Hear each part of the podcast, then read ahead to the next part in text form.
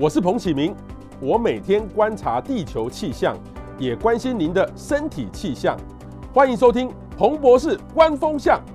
好，其实也跟各位网友报告哈，其实我们下个礼拜开始呢，我们的节目会有一点微调哦，我们会调到礼拜四的中午，呃一点钟到两点钟哈，请大家准时收看彭博士观风向。呃，为什么要这样？转呢？其实因为我们配合雅虎整个节目的这个变动，其实目前来看的话，我们会持续哦，呃，给大家最正确的各大家有关的，其实这些新闻是真的非常有用的，特别是我们谈到很多健康的议题，所以请大家呢每个礼拜四中午哈。一点到两点钟，从还是持续锁定我们彭博士观风向。那其实今天呢，我们也要跟大家来谈谈一个有意思的话题哦。在我们彭博士观风向呢，我们一系列的做出健康的议题。各位知道，我自己本身呢，有时候也是一个病人，但是有时候呢，我也花时间跟医生。做朋友聊天哦，其实大家有没有留意过这个健康？大家的健检报告，其实健检报告里面呢，都有一个东西，就叫做三酸甘油脂跟胆固醇的数值。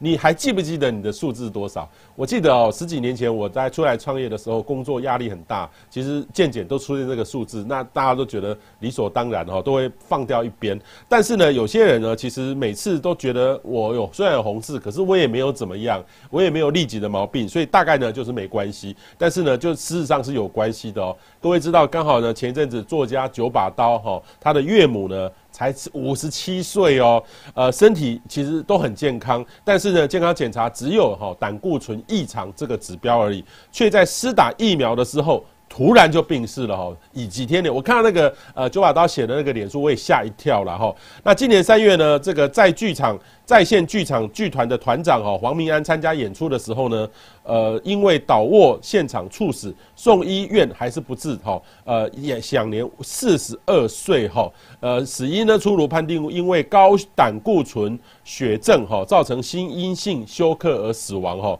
所以，到底健检报告里面这个红字呢，这代表怎么去解读这个事情？高血脂跟高胆固醇又有什么样的不一样？今天呢，我们邀请到心脏内科医师萧成仪来跟大家来谈谈高血脂、高胆固醇。所以也欢迎呢，各位，你有任何的困扰，或是说你有任何在生活上面，你的亲朋好友都有这样的困扰，却是不自知的话，欢迎各位呢，赶快分享到你的 他可以看到的地方，让他可以好好看一下。因为呢，我是真的遇到很多人，大概三十多岁。就开始有这个红字出现了哈。那我自己呢，因为我的饮食控制，我有运动，我呢没有这个困扰。但是我跟告大家讲，我十我十几年前就有这样的这个红字出现，我没有去注意它。但是后来呢，这几年呢，我非常注意它之后，真的改变我的饮食习惯，就没有红字出现了。但是这个红字呢，我了越了解越多，还好在哈，我自己也发现了，我好好去改变它。所以这集呢非常的重要。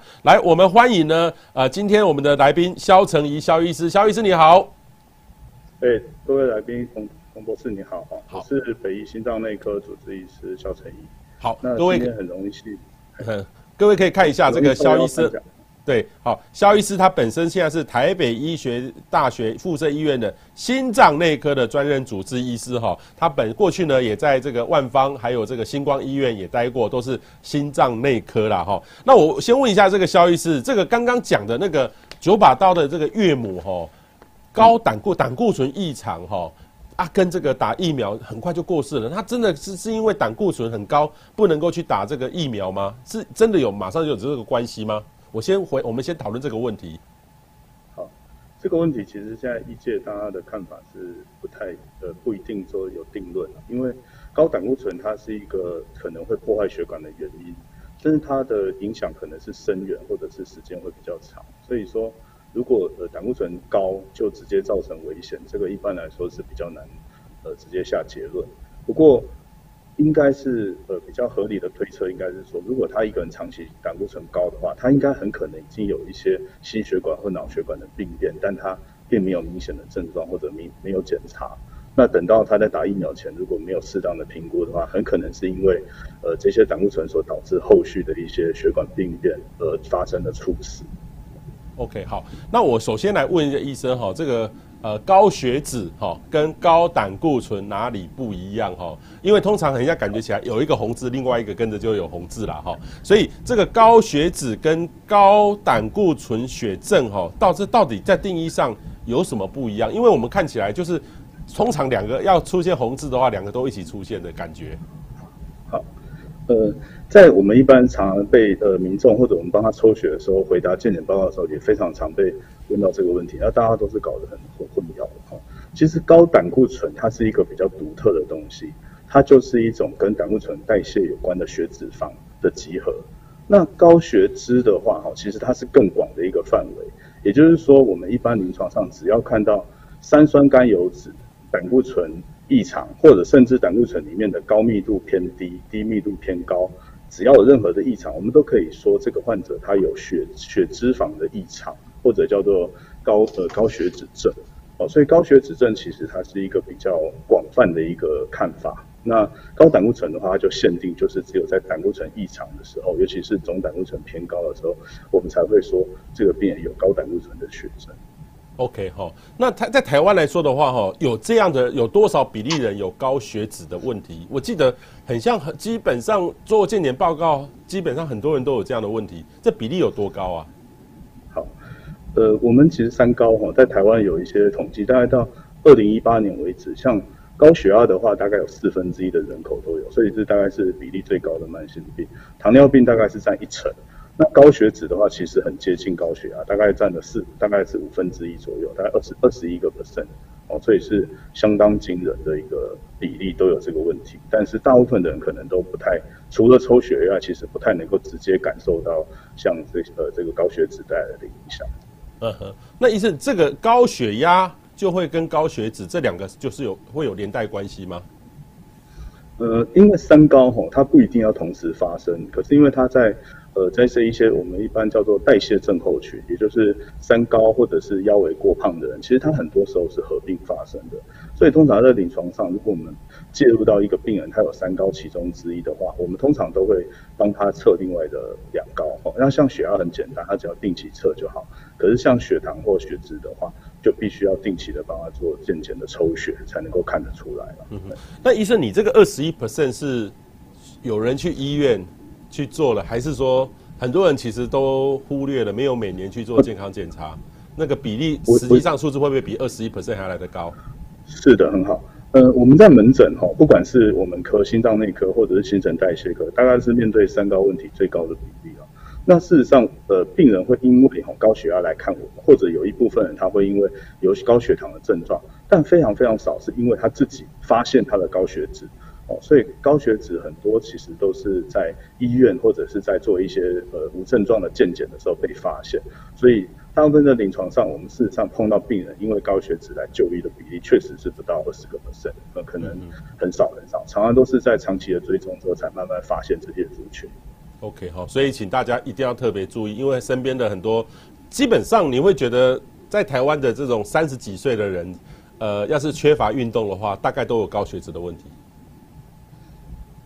呃，三十岁的话，吼还不一定，因为三十岁的人他基础代谢率还够，所以即使说他的运动量不多，可是如果他本身是活动度比较大，比如说业务啊，跑来跑去，吼，或者说他的。呃，这个本身的肌肉量还够的话，可能他还可以帮忙代谢一部分。哦，不过一般如果男性超过四十五岁，女性超过五十五岁，就已经进入到一个所谓心血管疾病的高峰期。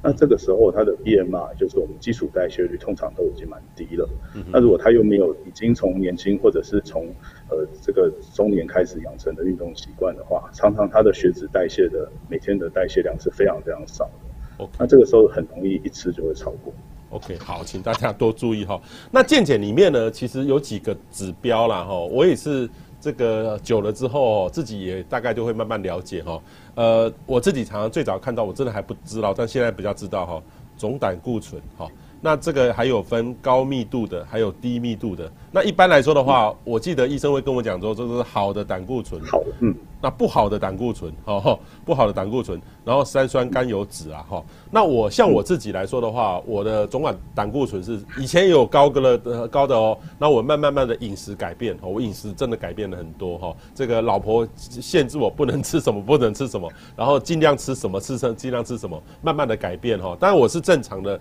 哦，正常的。然后呢，三酸甘油酯呢，我也都正常。但是说真的，这不是今天不吃就怎么样，这是一个长久的一个习惯哦。所以这个。呃，我就慢慢一直降下来了。可是我自己呢，我的经验里面就是坏的胆固醇，就 LDL 低密度胆固醇就一直比较高，然后好的呢比较低，坏的比较高。所以我一直想办法想办法，我就还没有办法调到一个呃很理想很棒的。但是我的总胆固醇呢，已经还有三酸甘油酯已经都符合正常了哈。那医生，你再跟我们解释一下，这怎么看这几个？这几个到底有什么样的意义？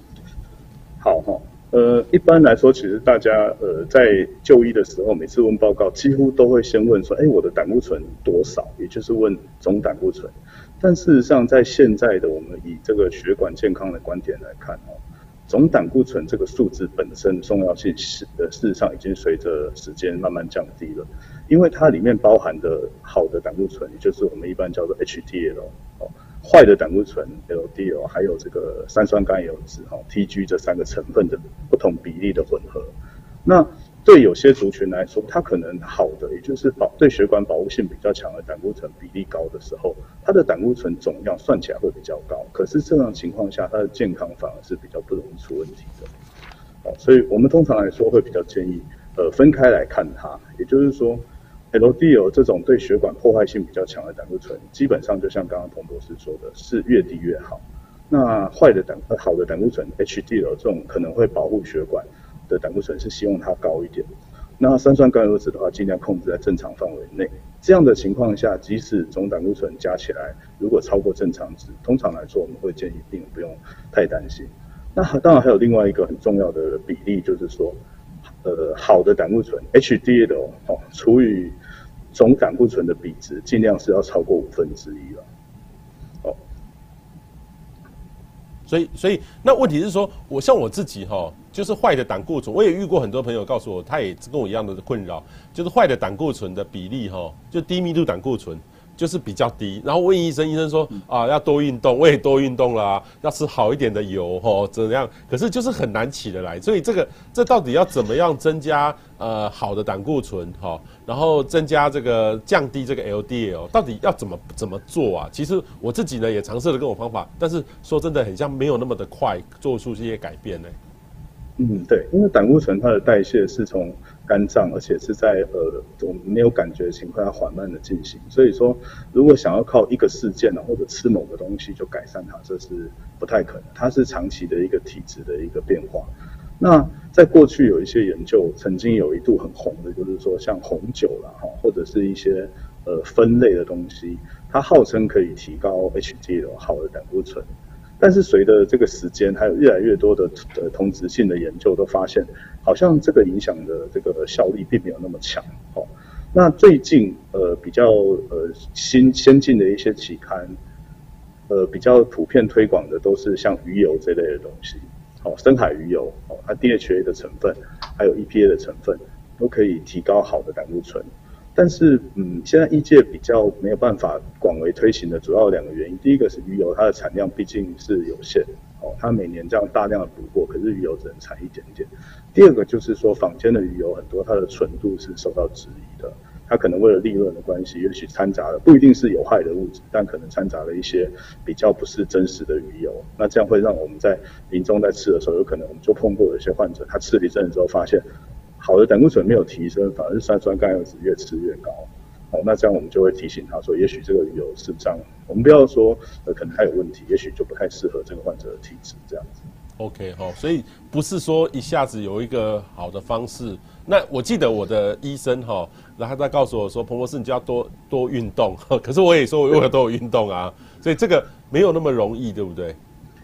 呃，对，但是一般来说，我们会鼓励病人运动哦，并不是只是有做就好哦.因为在一般呃要刺激到所谓的代谢或者刺激到心肺功能的话哦，它的运动是要有一定的强度，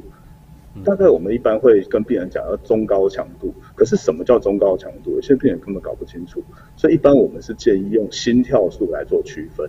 那这个心跳数是随着年龄去做调整，也就是我们用两百二十这个数值减掉患者的年龄。我们举例来说，如果一个五十岁的人的话，两百二减五十是一百七，哦，那这个一百七的话，就是他运动时候的最高强度心跳。也就是我们一般叫做呃年龄预测的一个最高心跳，那再把这个一百七乘以零点八五，的话，会得到我们一般所谓的中高强度的分界，也就是我们一般建议他运动的时候心跳大概就落在这个大概一百五到一百七的区间。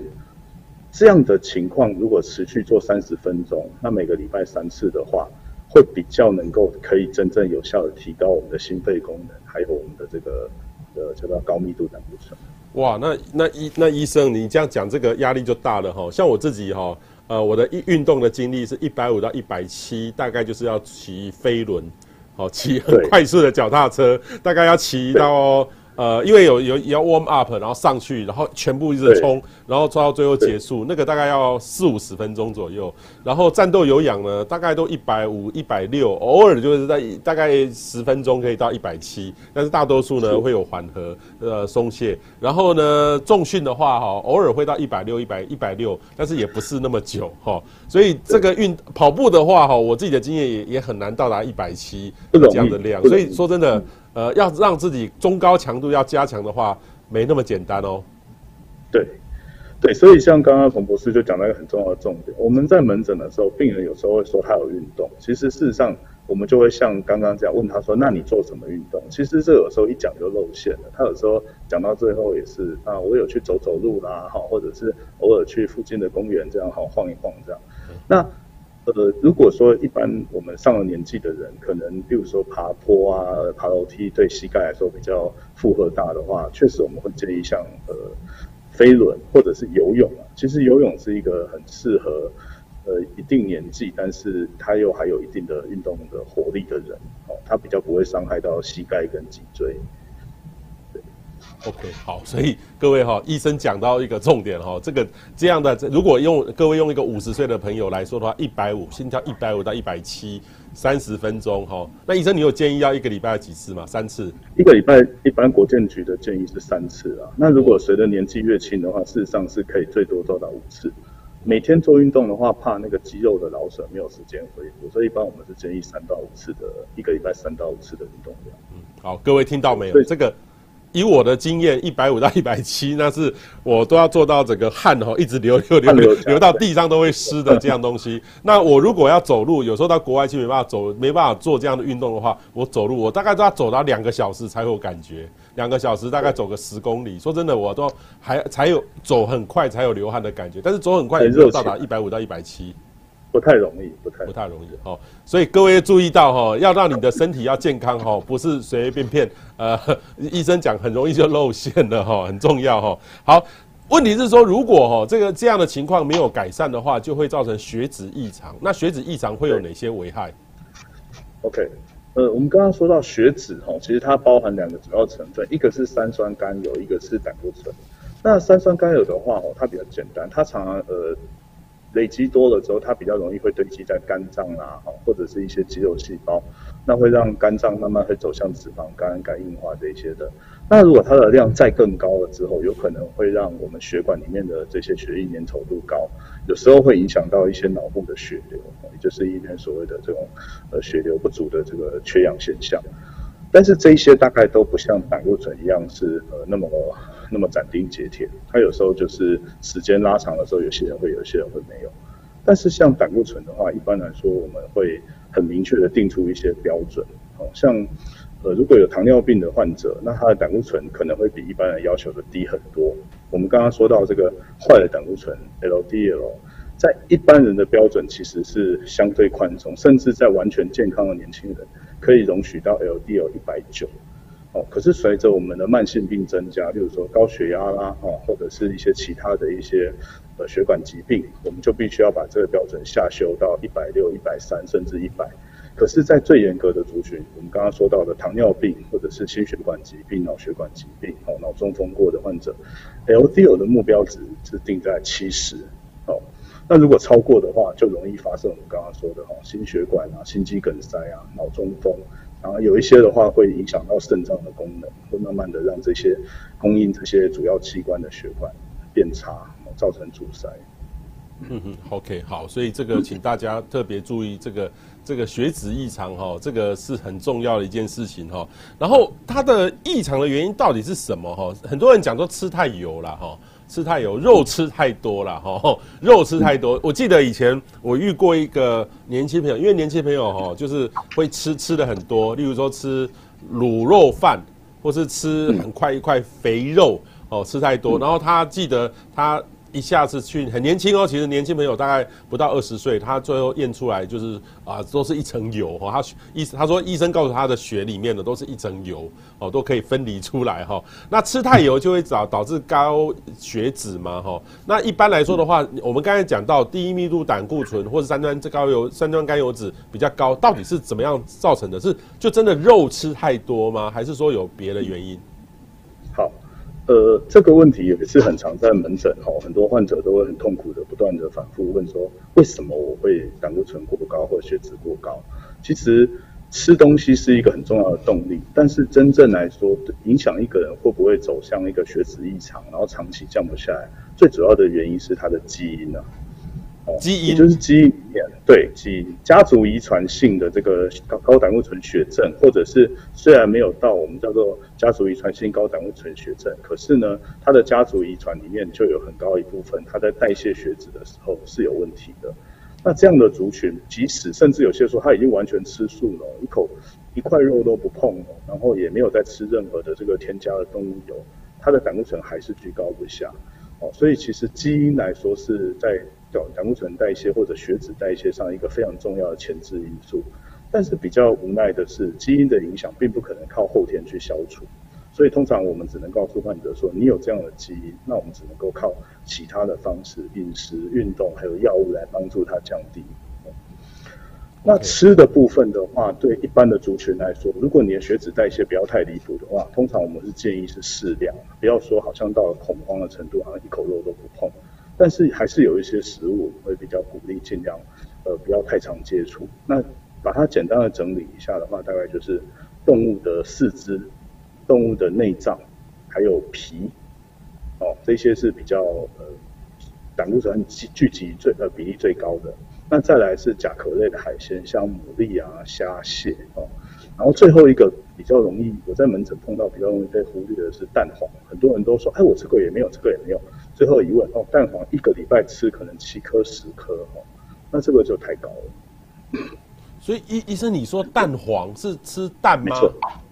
蛋对，就是蛋，一整颗蛋里面一定会吃到蛋黄。你很少碰到蛋蛋里面没有蛋黄的吧。对对对对，那你说一个礼拜吃七到八七颗就会很高哦？呃，对，我们刚刚讲到一个比较呃算是不公平的哈，就是上帝开的玩笑，就是这个基因的部分嘛。如果我们呃一般正常人在代谢血脂上基因没有异常的话，其实一天吃一颗蛋是 OK 的。哦，这样这样的一个基因，它的代谢能力是 OK 的话，那一天一颗是可以处理掉。但是在有一些呃它的胆固醇血脂肪一直降不下来。或者是说他的血管病变很厉害的患者哦，我们会跟他讲，你这个你不能用一般人的标准，他一个礼拜大概一般我们是建议他吃两到三个蛋黄，蛋白没有关系，如果他能够找到倒霉鬼帮他吃那个蛋黄的话，其实蛋白还是可以一个礼拜吃七个甚至更多哈，但是蛋黄的部分就稍微建议就是不要超过三个。嗯哼，哇，这个这个。医生，那个中秋节到了，那个蛋黄酥，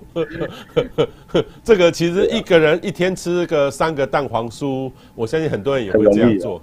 对，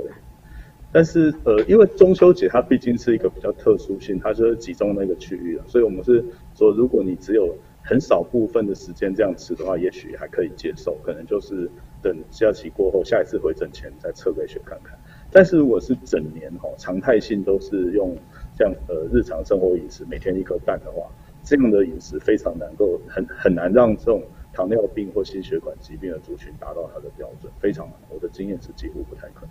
那那医生，如果是一般正常的年轻朋友，每天都习惯就养成吃一颗蛋，嗯，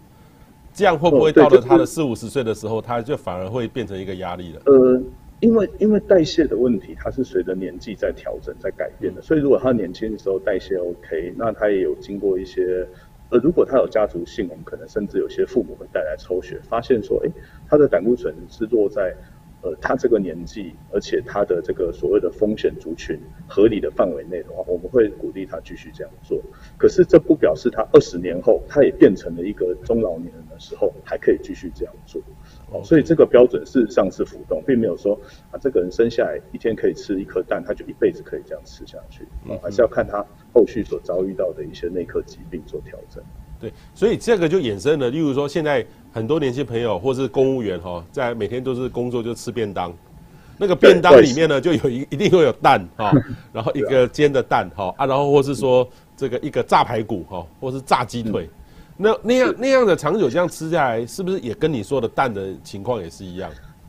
哎，对啊，我我以前哈以前在买便当的时候，每次看到那个附半颗蛋，我都觉得这个就是老板偷工减料，可是后来。当了心脏科医师，我反而觉得，哎，这样设计还蛮人性的，因为他每天半颗蛋，一个礼拜加起来是三三三颗三颗半嘛，吼，还不错。那排骨的话，因为炸物它虽然不会增加胆固醇呃太高的一个比例，可是它会增加血脂肪非常的多，所以我们还是比较鼓励外食族在挑选主食上尽量不要以炸的为主啦，哦，可以是像一般呃白切肉啦，哦，或者是鱼，哦，或者是。这个呃卤的和卤的可能都比炸的来得好哦，油炸或煎的是最忌讳的。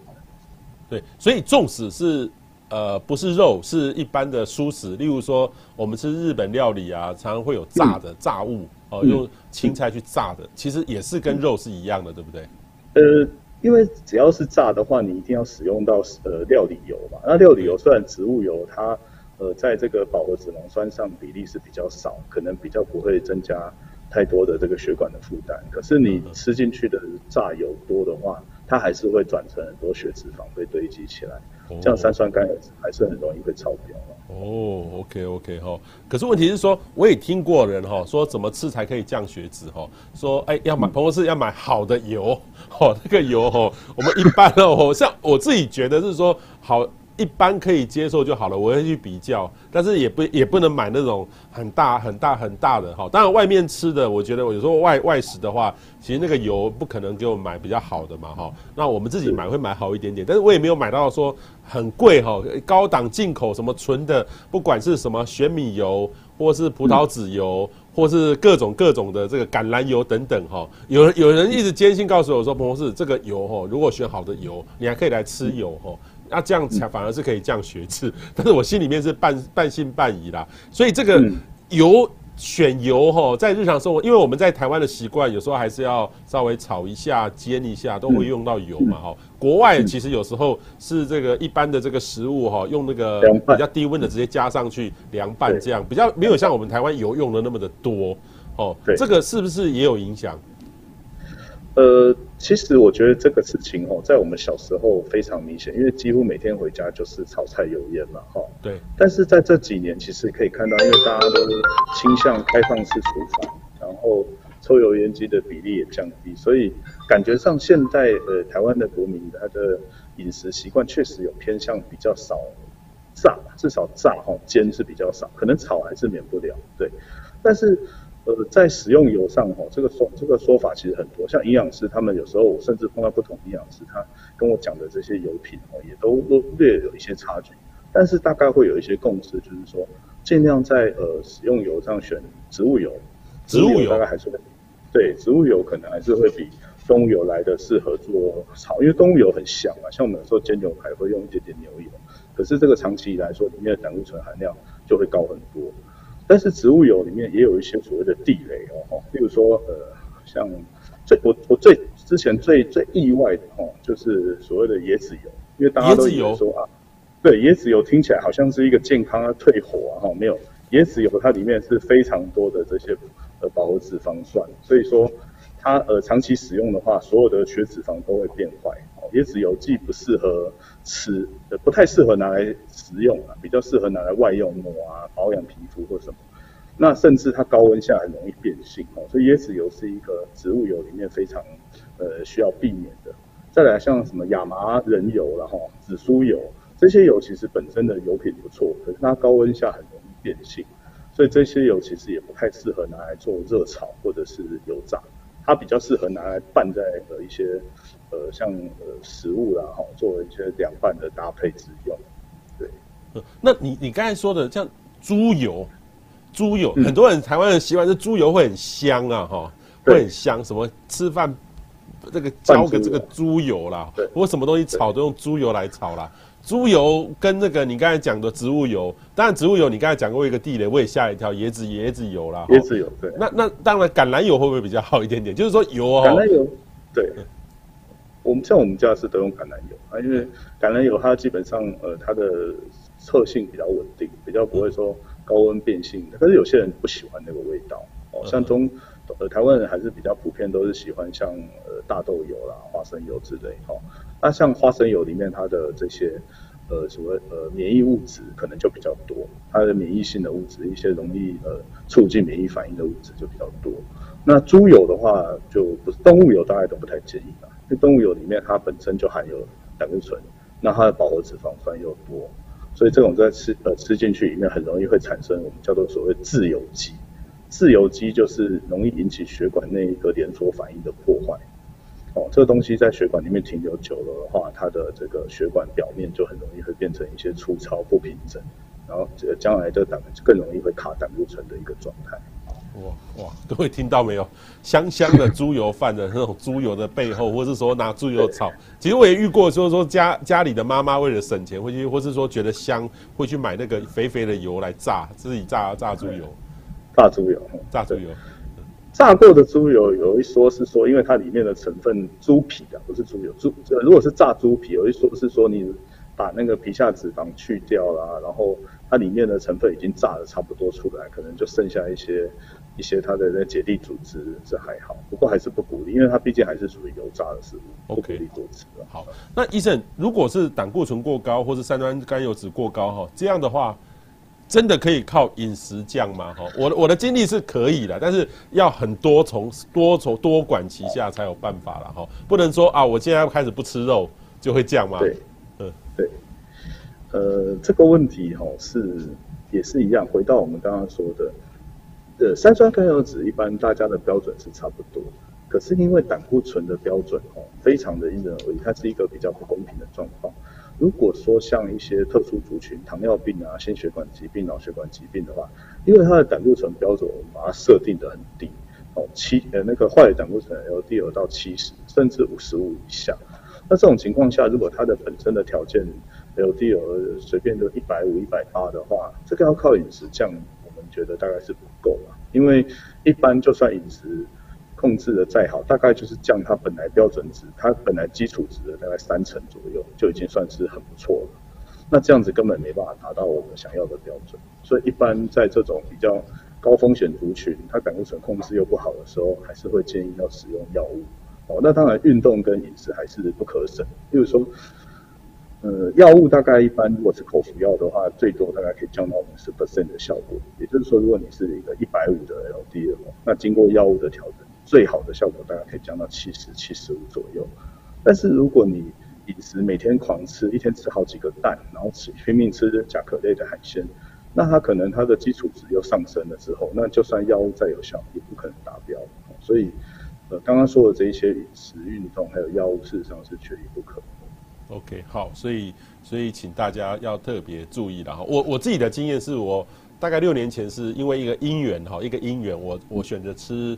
呃蔬食啦哈，就吃素哈，吃素。但是说真的，那个呃也是要减少外食，在家里自己做了哦。等于是当然啦，这个我是觉得这个很大一个原因，就是说刚才讲的不负比较负面的都有。但是说真的，呃有明显的改善，但是不是降的那么快，还需要多管齐下才有办法做，这只是其中之一啦。哦，这个吃油吃肉哈、哦，都等于是原来每餐每餐都必有肉，到等于是减少肉类的摄取，是不是也有效？对，会啊，因为我们大概一般胆固醇除了刚刚说的这些动物皮毛、内脏、四肢、甲壳类海鲜、蛋以外，还有一个就是比较呃大家难完全不吃到就是红肉了。那红肉的标准，你说一天要吃多少哦？其实还要看这个人的其他包括肾脏功能然后甚至它的营养的热量摄取。但是，一般我们会比较鼓励，就是说红肉的比例尽量不要占一半。也就是说，你如果能够有选择性的话，哈，尽量呃可能。可能一个礼拜里面只有两个，在三天以内哦吃红肉，那其他的话用鸡肉跟鱼肉做搭配，这样比较不容易会很很容易长期的累积。对，那医生我遇到一些朋友，他们很好玩，就是说呃这个礼拜应酬多，然后吃了很多肉牛排什么，然后隔几天去抽血就蹦起来。所以有些 有些我会说啊，我要去健检，所以这礼拜要吃清淡一点。你怎么你怎么去这个看这个问题啊？就是说我们去健检，我就会比较小心。前几天就吃的清淡，运动多做一点，数字就漂亮。然后完了之后再来再来再来再来大吃大喝，这个会有差别吗？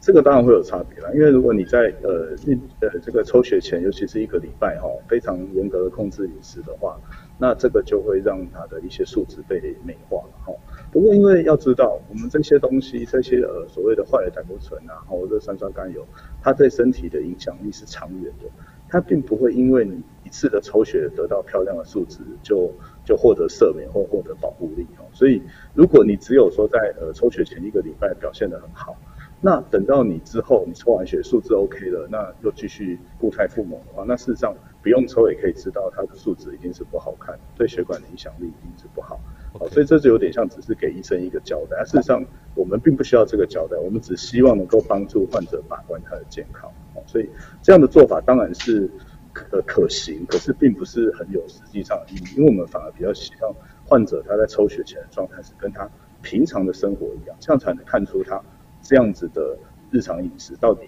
对他来说影响有多大，而不是刻意把。OK，好，这个医生说出心里面的话哈，医生不是来，我们不是健检，不是给医生看的哦，是为了自己哈，这个还蛮重要的哈。那刚刚我们有问过医生，降血脂可以靠运动了哈，简单的，我觉得你说是中高强度的运动哦，不是简单的运动哦哈。那深蹲呢，我的经验其其实深蹲要也可以做到满身大汗，那个心跳也很高哦，但是你要。要要要站对位置，坐蹲对位置啦，哈，或是快走，快走其实要，我觉得是按照医生那个建议哈，这个两二两百，医生再说一次，两百二减掉你的年龄嘛，哈，对，年龄嘛，哈，然后就等于是最大的心跳值嘛，对不对？对，然后乘以零点八五以上，这个以上就是你的你的你的建议的这个运动的心跳，对对，对，没错。所以，我如果要自己做运动的话，自己也可以带一个这个码表，然后来看看我的心跳有多少，来量这样的东西，就可以测得出来，对不对？哎，对，我们现在因为这个时代的进展哈，很多这个好的这个穿戴装置都可以帮助大家在运动的时候，呃，可以测到这个运动的时候心跳速率够不够。但呃，刚刚说到这个深蹲，它比较是属于核心肌群的一种，它比较不是有氧。它大概在做的过程产生的乳酸比较多哈，但是呃，我们可以把这种深蹲或者甚至广义的所谓核心肌群训练，是呃想象成升级我们的设备，好像是说我们身体的肌肉就是我们的这个装备，把装备升级了之后，将来你在做有氧的时候，也可以做更高强度的有氧哦。所以深蹲本身或者是任何其他的核心肌群的训练其实是不错的，但是。如果只做核心肌群的训练，一般我们认为对这个有氧训练的强度来说是太低了，哦，所以可能是要搭配着做。那另外要提醒的是，像深蹲啊，或者是一些比较高难度的核心肌群训练，比较不适合中老年间，尤其是有一些高血压或者是这个呃曾经有昏倒、跌倒昏倒过的，因为它很容易会姿势性的低血压，这种肌肉突然间移转到大大肌群的话，可能他的脑部血流会受影响，所以一般还是建议老人家的话做单纯的有氧运动会比较适合。OK，好，请大家特别注意哈。那胆固醇呢，是不是越低越好？它是有一个 range，对不对？还是说，还人还是要有有有胆固醇在里面，对不对？好，OK，好。呃，因为我们已经讲到是胆固醇，哈，已经限定胆固醇。那胆固醇就是，其实其实我们要先帮胆固醇稍微证明一下哈。胆固醇是一种物质，但是我们在抽的所谓 HDL、LDL，它其实是脂蛋白，它是一种搬运胆固醇的蛋白，哦，所以。呃，事实上，胆固醇在身体里面，它通常都是拿来做修复，然后重建我们一些损坏的细胞。那真正有问题的是如何使用这些胆固醇。所以 LDL 它一般来说就是很喜欢把胆固醇搬到血管的一些呃受损的地方去堆在那里哦。那 HDL 刚好相反，它比较倾向是把一些胆固醇回收回来哦，所以我们才会把它冠上一个昵称，说 HDL 就是所谓的好的胆固醇，因为它比较是帮助保护血管。那 LDL 比较是坏的胆固醇，但并不是表示说 LDL 在身体里面完全没有任何正常的生理功能。呃，但是呃，在过去这件事情也一直有论战，就是说，那 LDL 我们虽然叫它是坏的胆固醇，那难道越低越好，把它降到零吗？那这样子人到底还能不能修复？哦，所以，呃，大概过去来说，大家都一直在挑战这个下限，从最早的 LDL 到一百，后来发现一百不够，在一些高风险族群应该到七十，甚至这几年来，其实高风险族群的标准已经下修到五十五，哦，五十五这已经跟过去来说是很大的差距了。但是再往下呢，就没有没有任何的建议，因为因为在以这个脑脑部的这些神经哈保护的观点来看，LDL 如果太多的太少的话哈太少低于四十以下，一般认为会让脑部一些重要的神经管路上面所包覆的这个许旺细胞哈，它可能会开始退化去髓鞘化。那这有可能会让脑部的失智啊，或者是一些脑部病变开始产生，所以一般我们的标准是建议呃尽量 LDL 不要低于四十这个数字嘛。那但事实上需要降到五十五的也是只是一部分的所谓高风险族群，大部分的患者其实我们都鼓励在一些没有心血管疾病或糖尿病的患者，其实 LDL 大概降到一百左右就可以了，好一百到一百三这个范围就可以了。嗯哼哼，OK，好。那刚刚医生讲到说坏的胆固醇哈，我自己自己的经验就是，好，我我多吃好的油啦哈，例如说像最近就是那个洛梨，洛梨。哦，像我我本身没有吃肉，所以我我的我太太就会跟我讲说啊，洛里很洛里那个植物油是很好的，所以我就最近每天每天都在都有在吃洛里，但是也不能吃太多了哈。所以我的印象里面，植物的油有些是不错的。当然你刚才讲过椰子油，哦，那其实有时候我们煮呃煮菜的时候也尽量呃减少这个用植物油来炒这个菜了哈，尽量减少不必要的一个用油了哈。所以医生刚才讲过哪些是好油，哪些是不好的油，但是呢。呃，如何是这等于是植物的？例如说，刚才讲过这个这个洛梨，它是不是就是可以增增加我的好的胆固醇，降低我的好的胆固醇的一种食物？嗯，好的胆固醇大概都是靠运动或者少部分的药物提升啊。那呃，要靠食物增加，我个人的经验是比较少，很少在一个患者说，因为他吃什么东西，除了除了鱼油，对不起哈，鱼油是目前认为真的是可以有效提高好的胆固醇跟降低坏的胆固醇一个很强力的工具哈。但是呃，如果像酪梨的话，一般来说我们会觉得说它至少它不会增加胆固醇的含量，可是它本身也是属于三酸甘油的来源之一了哈，所以大概适量的适用应该是呃营养师都不会特别去排斥，但是。如何不要增加坏的胆固醇？除了我们刚刚说的避掉一些胆固醇呃含量高的一些食物以外，哈，其实还有几个重要的饮食原则，就是一定要多吃含纤维的蔬果、蔬菜，尤其是蔬菜，哦，因为水果其实那个纤维大概都含量还是相对少，蔬菜里面它的很多的纤维可以抓住我们食物中过量，我们可能本来呃可能会摄取进去，但是事实上被这些纤维抓住了以后，它可能就会随着粪便排出，哦。那另外的话，像呃麦片哦麦呃燕燕燕麦之类的东西，也是被证实对降低胆固醇很有效力。但是燕麦的话，在摄取上要呃要可能要看族群的差异，因为像有些它胆固醇高久了，它可能肾脏功能比较差的话，我们就会比较不鼓励它使用燕麦，因为燕麦里面含的这个麦麸，它对肾脏来说其实是有直接的一个呃一个这个这个伤害，或者说会增加肾脏的负担，所以我会比较不鼓励。肾功能太差的患者还长期使用燕麦这类的食物。OK，好，刚才医生有讲过哪些是好油，哪些是不好的油啦。例如说动物性的油哈，就是不好的油，然后植物性的就是要避免那个椰子油，对不对？嗯，还有亚麻仁油、紫苏油，这个都是营养师有有特别提到，因为它它的不耐高温，所以这种油的话，一旦在高温下非常容易变性。那我们台湾最常用的就是花生油跟大豆油嘞。一般宁可选。大豆宁可选那个大豆油，也不要用花生油了哈。但是如果在有选择的情况下，像葵花籽油啦哈，或者是一些其他的这种呃呃冷榨的这个橄榄油，其实都是不错而且容易取得的的食材。对，在台湾很流行有一种叫苦茶油，医生有没有有没有用过？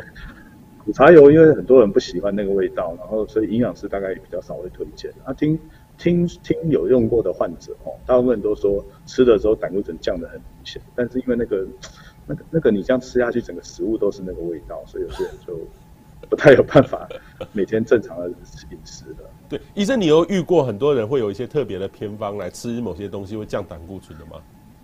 呃，有啊，对，有，对，就是说他们有时候患者哦不太想要长期吃药的时候，会自己去试一试。那通常我们在这件事情上是持比较呃中立开放的态度，就是说。如果你试了，至少第一个你在使用之前一定要先确定这个东西来源是没有问题的，你不要来源不明，然后自己跑去乱试，然后最后呃效果没达到，就肝肾功能受到影响。好，至少这个东西本身要么是天然健康的食品，要么是有认证过的一些保健食品。再来就是说使使用的时候，一定我们还是要帮他测，看看是不是真的有他当初宣称的效果，而不是只是说啊吃然后吃一个安心，然后从此以后就不吃药了。哦，那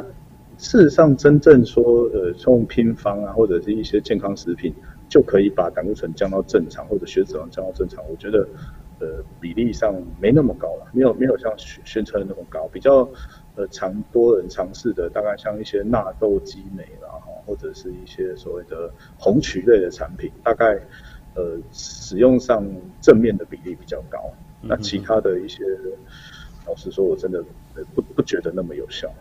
OK，好，这个呃偏方真的很多了哈。大家医生讲到一个重点，就是说一定一定哈，这个还是要遵照这个西医的方式啦，然后可以去尝试了，开放了哈。那外食外食族该怎么吃哈？刚才医生讲到说哦，原来那个蛋哈，然后以前我都我的习惯在就是每每天都要吃一颗蛋。既然今天医生这样讲的话，那我真的要留意一点了哈。可以调整一下，要调整一下哈。所以等于说不是。那个便当店老板给我们偷工减料，是为了我们健康。好 好，所以点餐呢也也是要注意一下，就是尽量少炸的，对不对？对，少炸的。然后像如果可以选择的话，像内脏类，因为其实有些便当店它可能就会有一些什么肝啊，哈，或者是一些什么肠子啦，哈，这个就尽量少选，因为毕竟呃。当然是好吃了，我相信这些东西会会出现在菜单里面，一定是要好吃。可是我为了自己的健康，这个东西可能就不能变成常态性哦。OK，好，那胆固醇高的话，哈，就不能吃蛋或海鲜。可是吃素食跟水果就不怕吗？我我的经验是我我的水果有减量，因为我以前好爱吃水果，我以前都觉得水果是一个健康的东西哦，不会造成身体的负担。后来这个观念都大错特错，因为台湾的水果太甜了，是这样吗？呃。蛋跟海鲜我们刚刚都讲过了哈，就是做一点缀了，不要长期吃。哎，鱼比较没有关系。那呃，水果跟蔬菜的话，蔬菜大概没有差，你吃得下多少，你反正就就吃到你吃不动为止。大概蔬菜比较少人会去讨论它的量，顶多就是呃不要呃不要吃到一些呃不干净的或者是生菜太多这样。那水果的话哦，是一个非常容易被呃。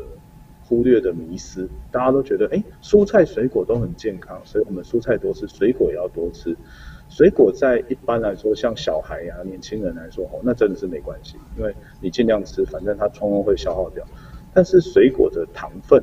哦，在人体来说，它的吸收，在肠道的吸收，它是无上限的。怎么说呢？我们一般吃的饭，哦，不管你饭量再大。它当它到肠道吸收量达到一个程度的时候，它会停止，因为它的这个呃吸收糖分的这个叫做 transporter 哈，这个呃叫做这个这个吸收负，它会有一颗速率的上限，它会吸不动。那随着时间，等到它变成粪便排掉以后，多的它也没办法再吸收了。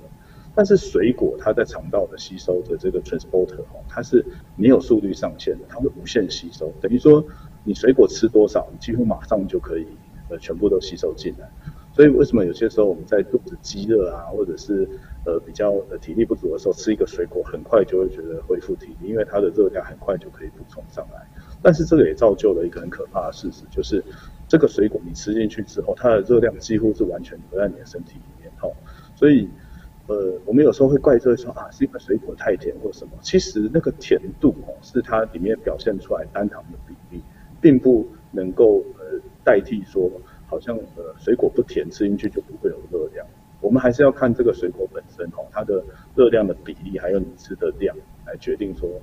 呃，这个我们到底水果要如何节制。那在我们一般最严格的族群，大家都知道是糖尿病患者哈，水果来说对他们来说是一个又爱又恨的一个一一个话题，所以我们通常会告诫他们，就是说一天的水果哈，尽量就是以两个拳头，你的拳头多大哈？你觉得讲话可以多大声哈？不是，就是拳头多大，你就可以吃多少水果。所以如果你的拳头哦，右边的拳头就是你中午吃的水果的量，那你剩下来就是左边的拳头的大小。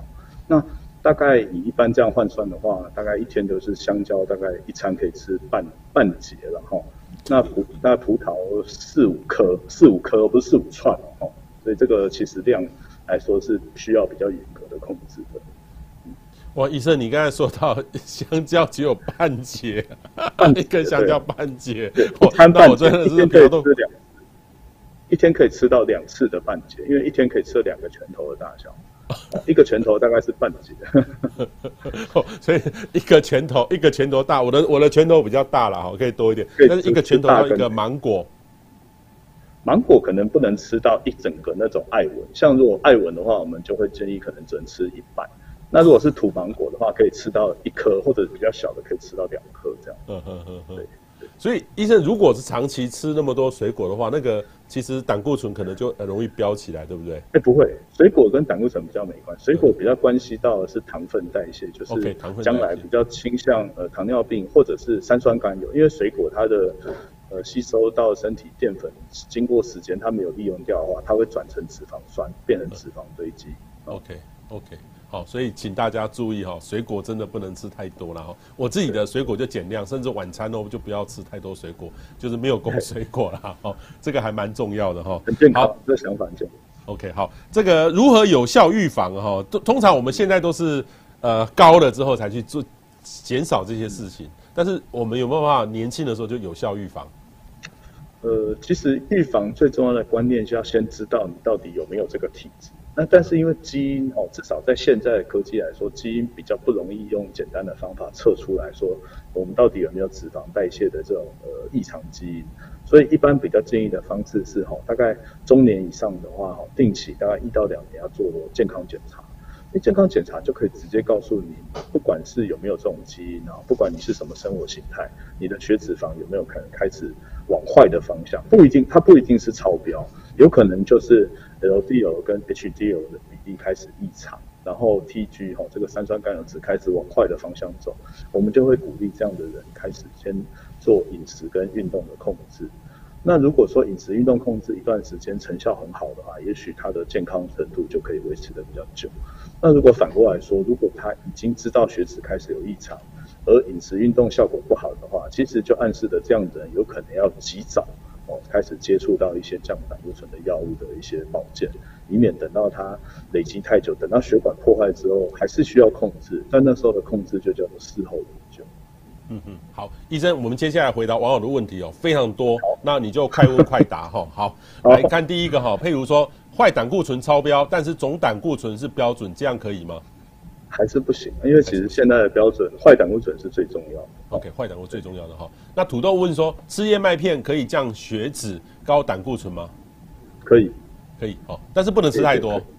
哎，对，因为吃太多的话，有可能哎，燕麦如果在一般肾功能正常的话，吃太多是还好。OK，只是只是会很难吃，很受不了。OK，好，有一位在杨梅的军人哦，杨梅师雄狮部队哦，他说高血脂是血管里面太多油了呢，油了吧哈，所以高胆固醇是皮脂肪里面太油了吗？是这样吗？刚好相反，刚好相反。对对，血管的破坏，胆固醇比较是集中在血管内，而血脂肪大概都是堆积在皮下或者是内脏，哦所以它的影响刚好是相反的。对，好，佩如问到一个，吃素食的人可以三餐都吃蛋吗？因为吃素的人蛋白质比较少。哎，可以三餐都吃蛋白，但蛋黄还是一样，因为就算是健康的人，一天国健局的标准也是建议一天吃一颗蛋蛋黄而已。蛋。所以就算是对一般的正常人，也是一天不建议超过一颗蛋黄。那如果是像血脂代谢有问题的话，甚至一就是一个礼拜只能吃两到三次的蛋哦，所以即使吃素也是一样。哎，医生，那个我们有时候去吃哈，吃一个点个菜包人来吃，哈，一个其实那个好吃的话，那个要打多少的蛋进去啊？随便吃一块就就是一小块，就是就是一两颗蛋呢。不过好在说这个东西的计算它是以平均的，所以说有时候如果你真的不小心超标，对不对？你就之后再尽量把它还还回来就好。OK，好，这个黄宇杰说哦，纳豆红曲降胆固醇有效果吗？有，我刚刚有说到，其实有些患者他自己去试哈，纳豆、纳豆激酶跟红曲都还算是不错，而且价格也不高。OK，好，Julia 问说脂肪肝要怎么有效改善？运动，运动，运动，运动。我一直有运动有效。好，各位注意到哈，刚刚医生讲的那个，我让我也吓一跳。我这样算起来，我当然一个礼拜两次啦，两次这样三十分。但是医生提醒我不好还不够，因为我我有时候会换一些瑜伽，其实瑜伽有时候还蛮累的。有时候有时候因为我因为我身体比较这个大致比较硬哦，我做一些动作，很多那个呃阿姨啊，或者说年轻的年轻的妈妈，哦一下就做，我就会满身大汗哦，所以心跳也可以跳很高哦。好，譬如说高血脂会中风吗？高血脂会，如果说我们一般血脂肪的标准是一百五，超过两百以上就要注意，两百五左右可能有些医生就会建议用药。那一般的认知，如果这个血脂肪持续上升超过五百的话，哈，统计起来中风的几率会上升，没有错。OK，好。佩如问说，要做什么检查可以避免因为胆固醇高而造成的死亡？呃，大部分来说，胆固醇高并不会直接造成死亡，它通常来说会直接造成猝死，都是集中在心因性的血管还有脑脑部的血管。所以大部分如果在心脏科或神经内科都会做一些血管的评估哦。包括心脏的压力测试啊，或者是脑部的一些颈动脉的检查，都可以有效的去找出来。Okay, 好，张西西问说，他印象中他好像这个是应该是胆固醇三百三哈，所以他跟吃太多海鲜有关系吗？还是甜食吃太多？这两个都会有吧？哈。甜食没有，甜食跟胆固醇其实，哎，除非说它里面有加了一些动物性的一些一些调味剂，不然理论上甜食应该是糖分。但是三百三的胆固醇，除了要考虑它吃东西太多之外，另外要考虑它有没有一些真的是家族性的高胆固醇血症，这可能就是我们刚刚说的一些比较能够测得出来基因异常了哈。这个专业的医师可以帮他做做后续的追踪。OK，好，米娅问说，瘦的人就比较不会高血脂跟高胆固醇吗？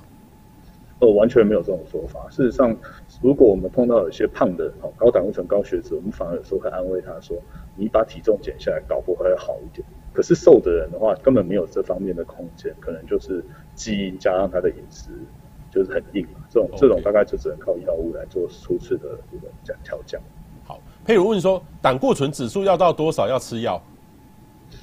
呃，没有固定的标准，因为我们刚刚讲到胆固醇它是随着族群而浮动的，所以如果你的族群是年轻、健康，没有任何内内科的慢性问题的话，哈，坏的胆固醇最高可以容许到一百九，那如果再加上好的胆固醇，甚至有些人到两百多，不一定需要吃药，但是需要持续的观察了，哦。那如果说像糖尿病的族群，他的胆固醇甚至比一般人还低，我们也是会建建议他长期要吃药，以免他的血管发生病变。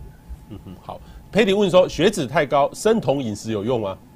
呃，生酮饮食在现代医界并不是一个被鼓励的一个做法，因为它会，它虽然可以得到一些减呃减重跟控制这些呃数字的好处，可是它却会造身体里面堆积大量的酮的一些毒素哦，所以它有可能会同时破坏了一些器官的功能。那我们一般还是比较建议的是低酮饮食，也就是所谓的低碳饮食，然后不要做到完全不吃淀粉，但是淀粉的量减量。那尽量，如果我们甚至有些比较难控制，我们刚才讲，那不然干脆你就白天吃，晚餐那一餐不要吃饭，不要吃淀粉类哈。那这样其实对饥饿的控制啦，哈，或者是身体的危害也比较小。哦，那好，另外一个就是说晚餐尽量要早一点吃，尽量不要超过天黑，大概就是在黄昏的时候。有些这种体质比较呃不好不好调整，但是他的工作上又不会说搞得很晚，然后我们就尽量他鼓励他早一点吃一天的最后一餐，然后不要吃宵夜这样。好，丽娜问说，刚刚医师讲到说不能吃太多蛋黄，那吃蛋白来增肌减脂可以吗？多吃蛋白。可以啊，蛋白蛋白就是你只要不怕你每天会呃造成空气污染的话，其实蛋白是还好。嗯哼，那那那个 Claire 说，这样听下来，九把刀岳母那个胆固醇真的有点高。哦，很高，可是因为它是坏的胆固醇就两百多了，这对我们来说其实是稍微有压力的一个数字。嗯哼，哇，这个张义腾哈，他说他他有在喝酒哈，一一一星期哈两到三次哈菜的喝酒了哈，三酸甘油酯之前是一千二哈，胆固醇一七八正常，坏胆固醇八十，好胆固醇才三十，目前有吃止妙清，目前到五百八哈，他很像就吃一些偏一些特别外面的那种那种药会有药要有用吗？嗯，止尿清是是你们止尿清应该是应该是药物，对，药物应该是药物，对。但是如果它的话，它看起来问题不是在胆固醇这一块，它的问题是血脂肪过高，而且破千的话，其实是有立即的危险，需要降。不过我们通常来说，看到这么极端的数字，甚至有些测起来两三千哦，有时候我们也会请那个检验科再帮他确认一下，到底是不是不小心，有时候在抽的时候刚好抽到一些血里面比较大的斑块，哦，那这样计算起来那个数值就会很异常，所以有时候我们会再 check 一下。但是如果他是一千字要降到五百，那我想应该是错不了，应该他就是一个高高三酸甘油血症的患者，那还是要长期吃药跟饮食运动。OK，他也问到哈，基因要怎么减呢？因为很多感觉家族都有这样的问题，就是印象里面有这样一个问题。有一些特殊的高胆固醇血症的，确实有它的基因啊，但事实上不表示没有测出这些基因就没有基因的影响，只是说那些基因是代表性的，而且那些基因是整个。呃，胆固醇代谢的路径完全的损坏，哈，所以它基本上是几乎无法代谢胆固醇。但是就算没有检测出这些基因，事实上胆固醇在代谢的，尤其是东方人，我们亚洲人，其实在胆固醇的代谢上常常是有缺陷的。所以在基因的检测上，我们很多并不是用呃基因的检测做标准，而是有它的家族性。如果它的家族里面哈，大家都差不多。哦，都有胆固醇代谢的问题，我们就会推测这个人他的基因上应该是有很强的一个胆固醇代谢的一个障碍。OK，好，这个有须打路说，肖医生是一位有耐心、有医术的好医生哈。你的网友、你的粉丝来了哈。心里说，哦，美国人都吃炸鸡，会不会比较高胆固醇？呃，美国人他们的其实他们的高胆固醇、高血脂还有肥胖啊、腰围过重的问题是东方人的好几倍了，所以说。好几倍。对他们的比例，事实上盛行率比我们更高，但是但是他们有一个呃先天上的呃不太一样，就是说他们的胆固醇代谢哈，他们的呃应该说他们摄摄食的量可能是我们好几倍，可是他们的胆固醇代谢的能力，事实上在有些人来说是不错的哦，所以虽然他们这样大吃大饮，他们比较多表现出来是肥胖，但是对胆固醇来说不一定会比我们来的弱势。嗯哼哼哼，OK，好，这个王树叶说哈，感谢雅虎，感谢医生有深度的节目哈，呃，我们的节目呢，时间呢从下礼拜开始改成礼拜四，呃，中午一点到两点钟，所以也请各位呢朋友持续来支持，我们会找出特别的好的医生给大家来介绍跟大家日常生活当中有关的一个讯息哦，所以今天呢，我们非常谢谢心脏内科的呃肖成仪哈，他在台北医学大学附设医院的心脏内科专任主治医生。哈，所以也请大家呢持续的锁定哦。我们今天非常谢谢肖成怡肖医师，肖医师谢谢，谢谢，大家，我们下周见。谢谢。